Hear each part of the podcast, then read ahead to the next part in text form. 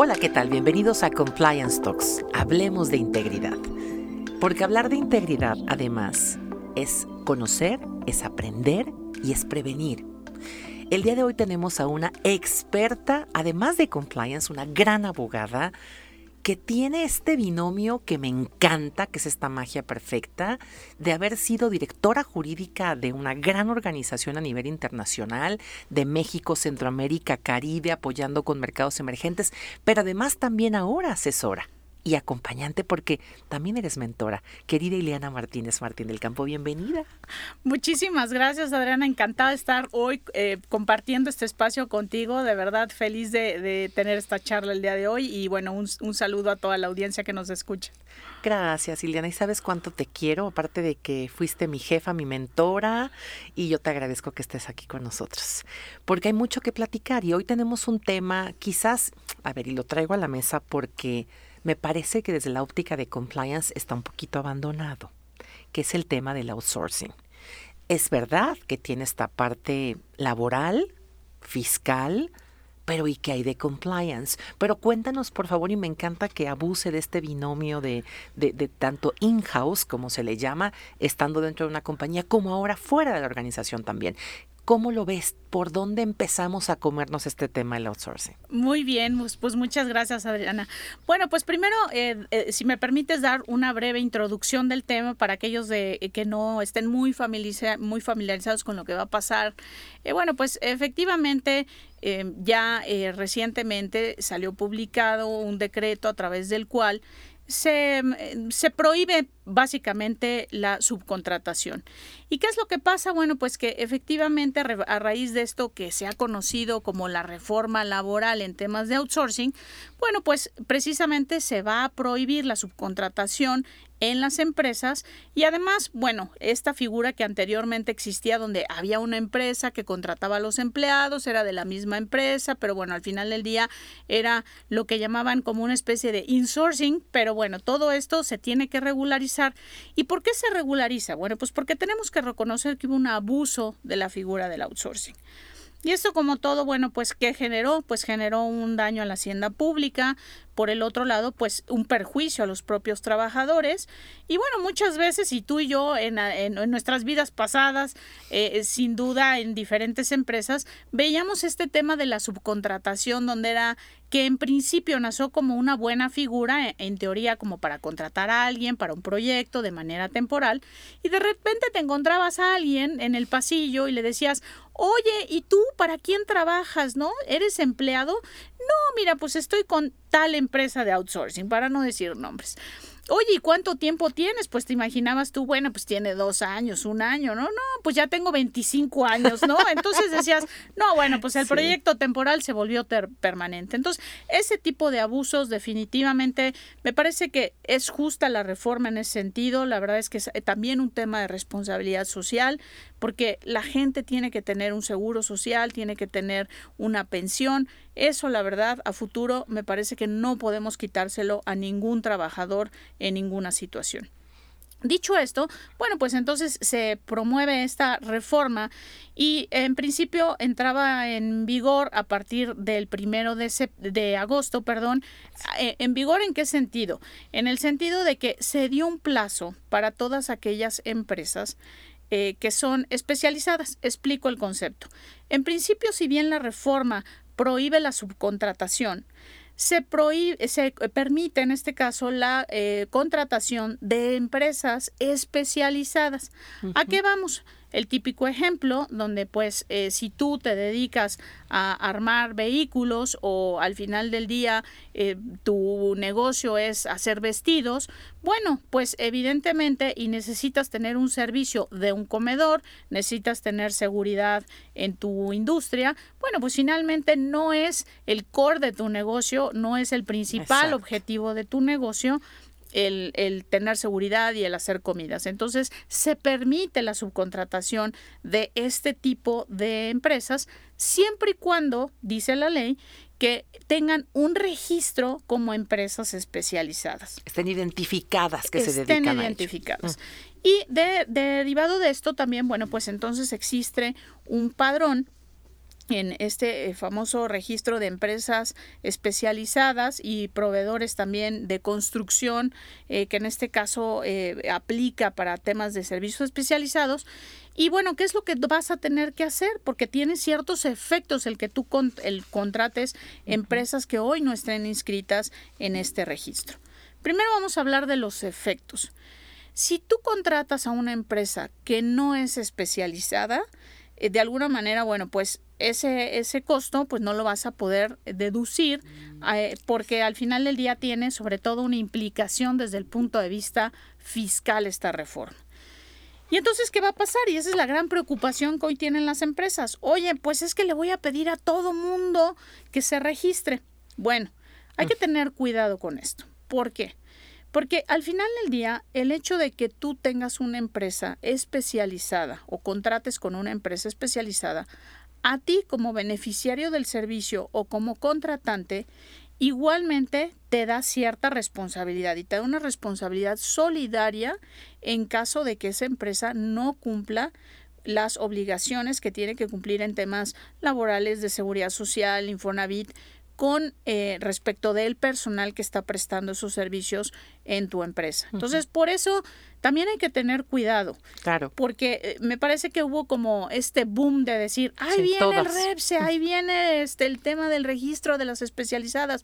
Todos dense de alta, pero no se está viendo también el impacto que esto puede tener. Y, yendo más hacia el tema de, de compliance, ¿por qué es importante? Bueno, ya decíamos que el hecho de no tener eh, a las empresas eh, de alguna manera registradas o que estén en el proceso todavía pero sin el registro, pues tiene estos impactos fiscales de la no deducibilidad de ese gasto o, eh, precisamente o la acreditación en el caso de IVA también, por ejemplo, para, para efectos fiscales. Entonces, realmente lo importante en este caso es que tenemos que identificar primero ¿Cuáles son esos proveedores que hoy nos están dando servicios adentro de nuestra empresa o que pueden llegar a calificar como, empresas especializadas? Y lo comento porque no necesariamente, si bien uno de los criterios es que trabajen adentro de tu empresa, también la autoridad ha comentado que va a haber pues con cierta lupa, según es como decimos, por ejemplo en el caso de los call centers, porque si el call center al final del día lo han dicho así. No, no necesariamente comparto el criterio, pero bueno, es algo que hay que considerar. Eh, si el call center está vendiendo una tarjeta eh, donde tú vas a tener un beneficio como empresa, bueno, se supone que en teoría no está en tu, no está en tu instalación, pero está haciendo trabajo para ti. Y también la otra gran discusión que ha habido en torno a este tema es el tema de la famosa puesta a disposición de personal. ¿Por qué? Porque en este concepto se ha dicho, bueno, aquellas empresas especializadas que ponen a disposición personal. Y la gran discusión alrededor del tema es, a ver, ¿dónde pongo a disposición personal? Exacto. Y ese ha sido realmente el gran debate y la gran discusión y que también va de la mano con el tema de cumplimiento. ¿Por qué? Porque hoy va a haber eh, gente que dice, oye, a ver, yo sí voy a defender y es muy válido el decir, para mí, a mí en la doctrina, en el tema de la ley, hoy la ley no distingue y no dice que el poner a disposición es, bueno, si está en tus instalaciones. Eso no dice la ley. Entonces, ¿yo por qué tendría que obedecer ese criterio? El señor o la señorita que trabajan aquí adentro, trabajan para un proveedor, un tercero especializado, están bajo su instrucción, su, eh, sus órdenes, él le paga su sueldo, ellos son sus jefes. ¿Por qué tendría yo que asumir esa responsabilidad? Es correcto. Y habrá otras empresas que otra vez en el tema de cumplimiento, y ahorita voy a explicar por qué se liga con el tema de cumplimiento, van a decir, no, espérame, ya la autoridad me está diciendo cómo va a ver esto, yo no tengo ganas de estar peleando, no es el principal objetivo de mi negocio, me distrae, no voy a gastar en pleitos, no voy a gastar en abogados, todos cumplen. Eh, así estamos como en esa en esa dicotomía. Pero polarizando aparte polarizando, muchísimo. por supuesto. Si estás, no estás, prefiero que todos. Y quizás de ahí venga mucho, Ileana, porque haya salido como esta tendencia de todo mundo regístrese. Porque aparte creo, y hago un poquito pausa acá, desde la parte de cumplimiento, no hemos identificado a plenitud y siempre qué proveedores cumplen con el supuesto. Porque a veces estamos muy lejos de compras o del área de operación. Pero bueno, continúa por favor porque estoy acá, estoy fascinada. bueno, sin duda. Y bueno, y en esta parte, precisamente, eh, ya aterrizando más eh, todo, esta, todo este antecedente que te doy de, bueno, ¿y qué pasa? ¿Qué pasa ahora ya en la práctica, aterrizando esto desde un punto de vista de cumplimiento? ¿Y por qué la parte de cumplimiento es importante en esta, estas nuevas disposiciones? Em, bueno, entonces, una vez, tú, tú lo acabas de apuntar muy bien. Nosotros cuando empezábamos a trabajar con algunos clientes en la asesoría eh, de esta área, lo primero que le decíamos es, ¿tienes identificados a tus clientes? Bueno, te puedo decir que sin excepción, todos a la fecha ya estamos a unos días y siguen saliendo manitas de, oye, creo que yo tengo otro, que aquí había otro y no y de verdad que no tenemos mapeado ese riesgo. Sea, y cuando hablo de riesgo es porque es un riesgo, bueno, pues porque hoy el riesgo es, lo primero es identificar si tengo realmente proveedores internamente que están haciendo trabajos especializados. Después venimos con esta discusión de, oye, ¿realmente sí me está prestando un servicio especializado o no? ¿Cuánto tiempo está realmente las instalaciones? ¿Es un proveedor que únicamente me vende material? A ver, los de materiales ya nos dijeron, esos no, o materia prima, esos no califican, esos no son servicios especializados. No porque entre con el camión un día quiere decir que ya se volvió especializado. Entonces hay que ir aclarando esos conceptos. Pero a la fecha, el tema de la identificación para mí me parece que debe ser básico. Porque de ahí partes, esto no se va a acabar con el registro, esto apenas empieza. Exacto, y esa es la parte que creo que no hemos visto siempre en el mapa. Es correcto. Era, ya tengo el registro, ya puedo hacer deducible el gasto, bien. Que dicho sea el registro tiene también su, sus complicaciones, pero además de ello es que inicia a partir de ahora. Y después de ahí que sigue. Y de ahí que sigue. Entonces, mira, por ejemplo, eh, ahí era donde ya entraba más mi parte esta de compliance, ¿no? Y entonces yo decía, ok, pues para eso se compliance.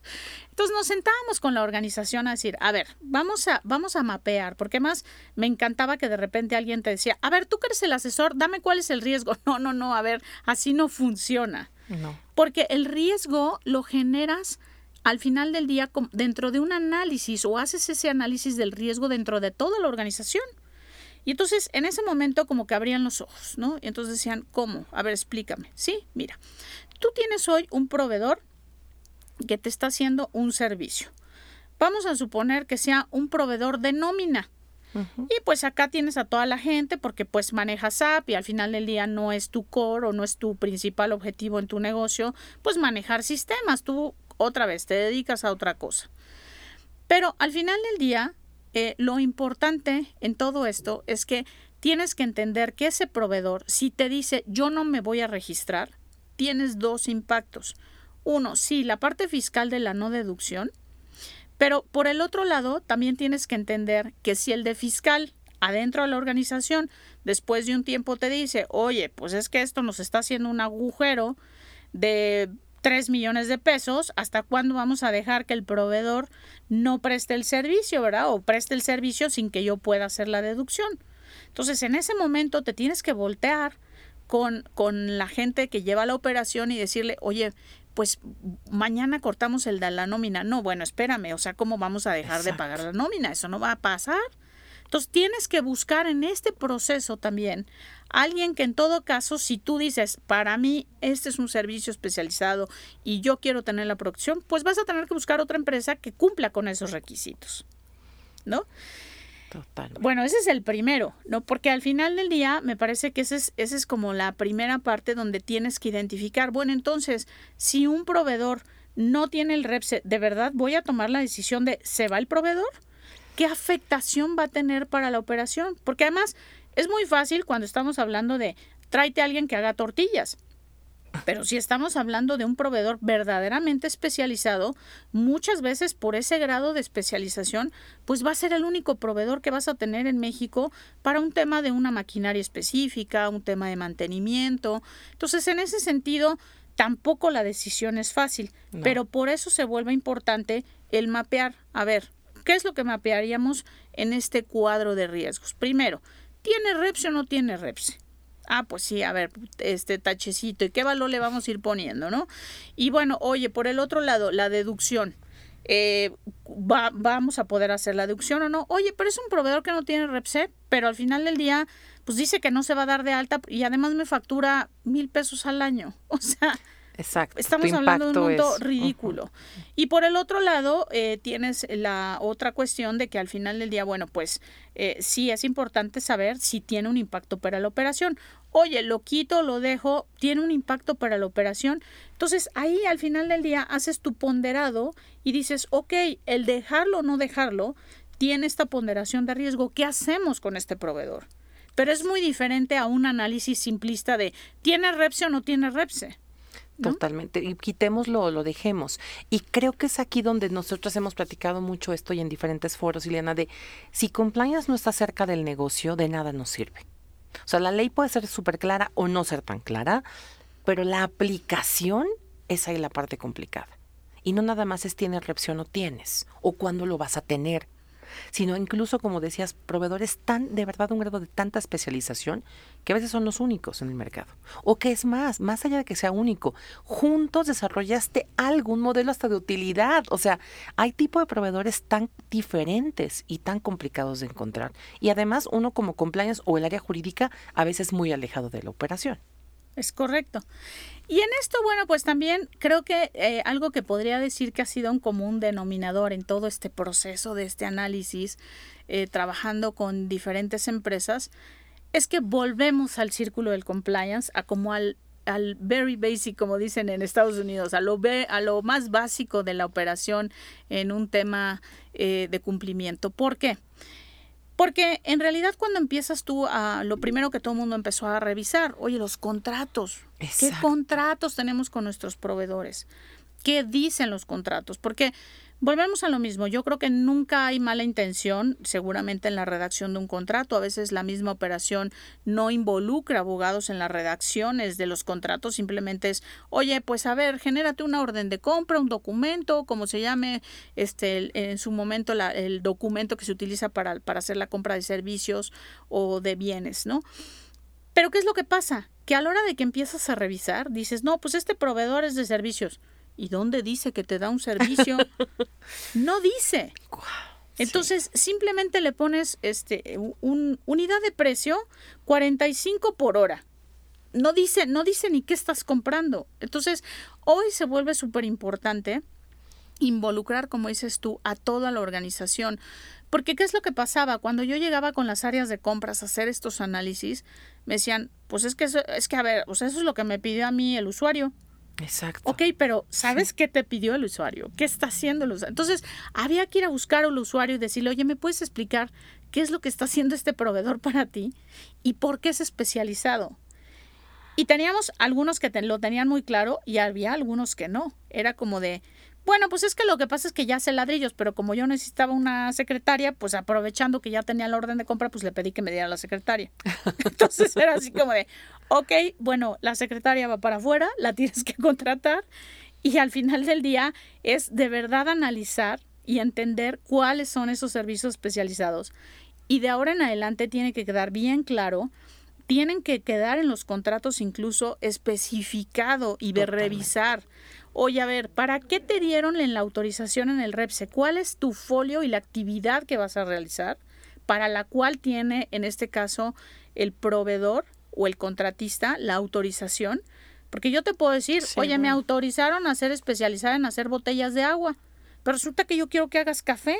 Bueno, pues entonces no, ¿verdad? O sea, te dan un permiso para una cosa, pero no puedes usar eso. No, no es nada más decir, tengo un REPSE, tengo que asegurarme que la actividad coincide.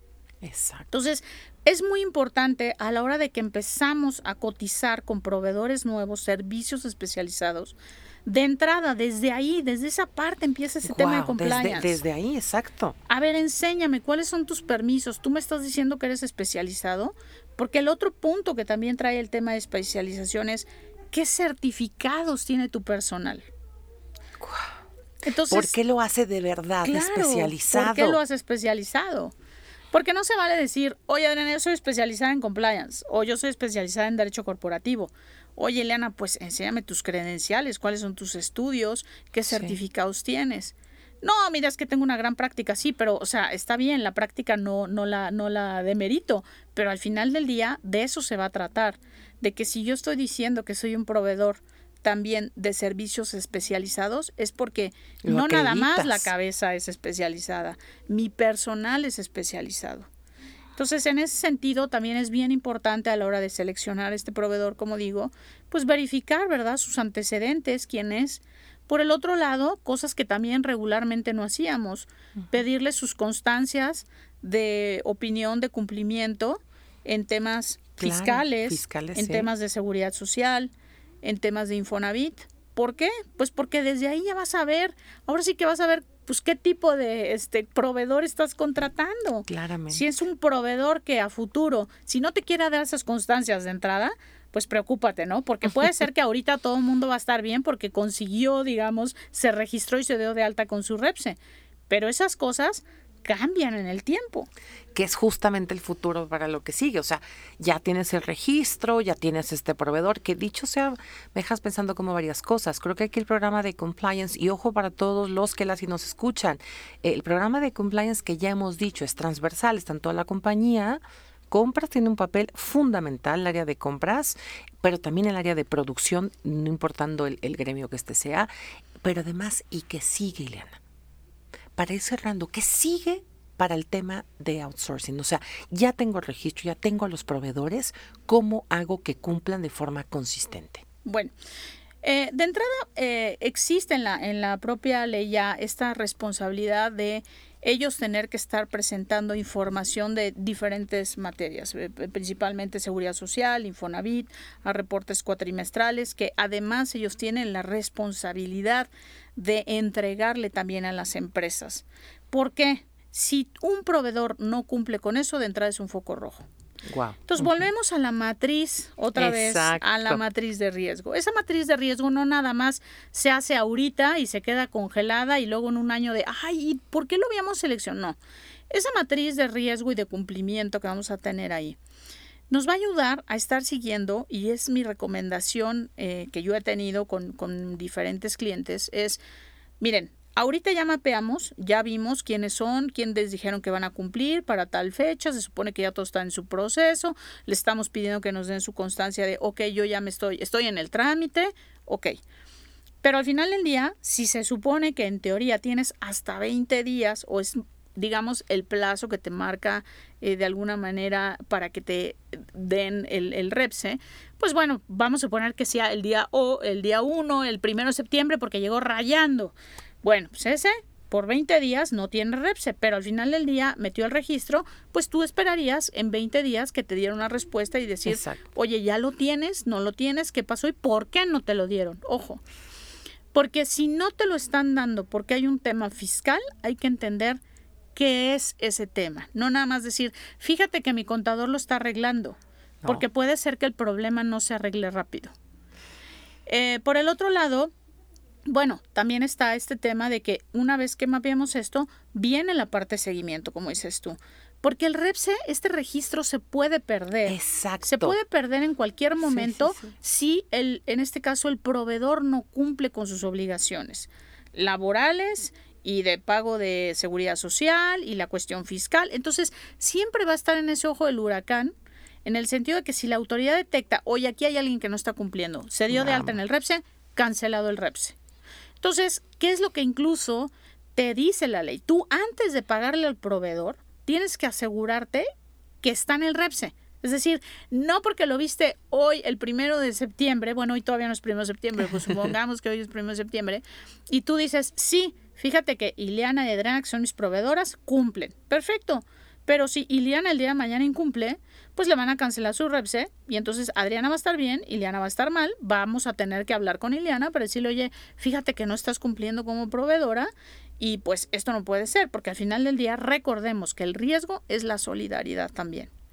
Entonces, en ese sentido, por eso se vuelve sumamente importante porque entonces ya empiezas a generar otro tipo de riesgos como, oye, pues si no cumple, pues entonces que voy a tener que hacer ahí una reserva legal, porque... Wow. Y claro, me estoy yendo al extremo, porque claro, hay muchos, los primeros, los contadores son los primeros que me dicen, oye, pero no va a ser inmediato, es que esto no va a ser el día uno. No, no va a ser el día uno, pero al final del día es como la gotita, ¿no? Que cae en el vaso, en algún, en algún punto el vaso se va a llenar. Y además temas políticos, porque recordemos que también por ahí se va a querer dejar ejemplo. No sé, creo que vamos a entrar como un terreno nuevo. Me dejas, me, dejas y nos compartes, gracias Ileana, de verdad, de forma tan sencilla, porque, porque me gusta cómo nos lo platicas, muy, muy llevado de la mano, muy sintetizado, pero además también por ahí estarás publicando un artículo del tema que ya compartiremos con la comunidad de Compliance Talks. Pero además de ello, Ileana, creo que lo combinas perfectamente con compliance y yo me quedo con esta palabrita mágica de este sistema de gestión de compliance, monitoreo no nada más es conoce a tus proveedores, en este caso, incluso clientes, pero no con nada más conoce a tus proveedores, conoce de de veras, o sea, no porque te llevas bien, conoce con todos estos cumplimientos, pero además monitorea. Y por último y no menos importante, también informales. Creo que una tarea importante hoy del compliance officer es también incluso capacitar a los proveedores. Yo creo que tarea, tarea bastante que se nos viene. Sí, sin duda. Y qué bueno que mencionas esto, la, la verdad, Adriana, en cuanto al tema de la capacitación. La capacitación es básica, pero es básica en todos los niveles de la organización que están involucrados con el tema, desde el usuario, y eso es algo que también hemos trabajado en las empresas, capacitar en todo el proceso, que todo mundo se haga dueño, como lo hemos dicho, el cumplimiento no es del compliance officer, del del abogado, el de fiscal, es de todos y todos tenemos esa parte. Y creo que cuando la gente entiende el porqué de las cosas, la verdad es que, eh, créeme, yo creo que he tenido buenos resultados y vuelvo a lo mismo. Ha habido gente que por ahí de repente saca la manita de, oye, pues qué bueno que me diste el entrenamiento, yo acá tengo otro. Pues está bien, mejor sácalo y no esconder las cosas y que después se vuelva un problema, ¿no? Así que ya saben a quién invitar a sus compañías para capacitar.